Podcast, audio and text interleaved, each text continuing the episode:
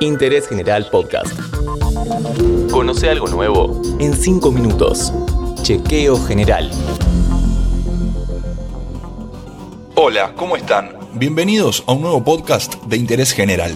Vamos a tratar un tema que fue central durante todo el 2020, el desarrollo de medicamentos innovadores. ¿Cómo es el proceso y qué instancias son necesarias para su aprobación?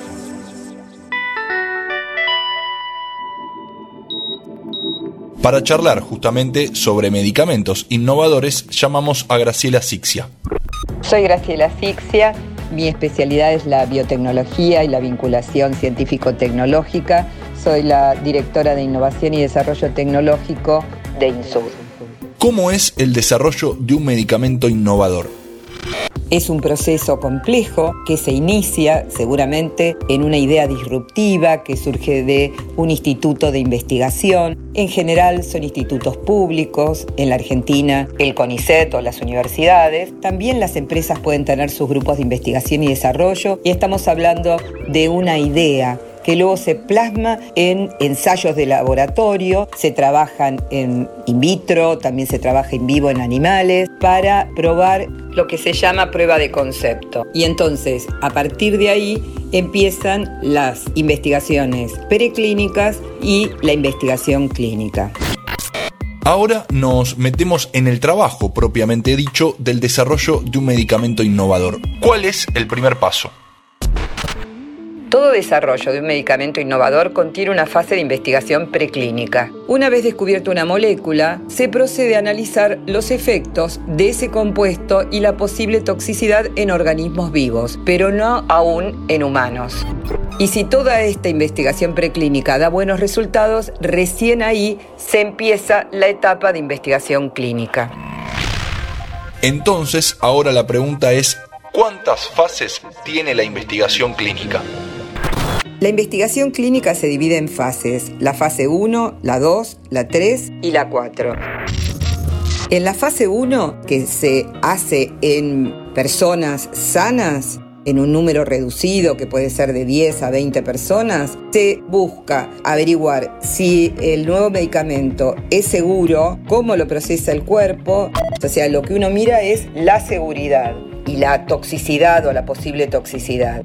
Luego con esos resultados se pasa a la fase 2, en donde hay ya mayor número de personas involucradas y otra vez se mide la seguridad y cuánto hay que administrar, o sea, la dosis, y empieza a haber alguna tendencia de eficacia. Y en la fase 3, con muchísimas más número de, de personas involucrados, uno mira la seguridad, si está funcionando bien y la eficacia, o sea, si es mayor el beneficio que el riesgo. Falta la fase número 4.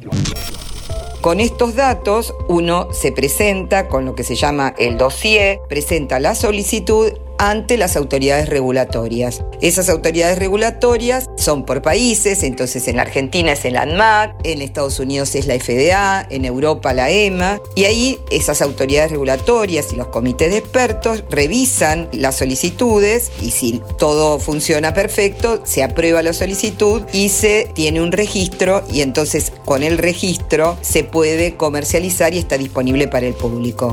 Todos los resultados de estas fases se van presentando a la autoridad regulatoria, como una escalerita. Primero los resultados de la fase 1, si eso se aprueba, pasamos a fase 2, si eso se aprueba, pasamos a la fase 3 y luego cuando el medicamento ya se está comercializando, se inicia la fase de farmacovigilancia, que es cuando el medicamento ya se está usando, se analiza si hubo algún efecto adverso poco frecuente, se continúa vigilando la seguridad y también se analiza el costo-beneficio respecto de otros medicamentos similares, con el propósito de asegurar la accesibilidad de la población a estos medicamentos innovadores y a mejorar la calidad de vida.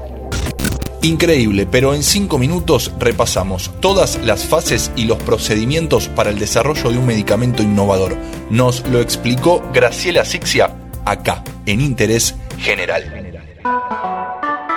Interés General Podcast. Encontrarnos en Spotify, en Instagram y en interésgeneral.com.ar.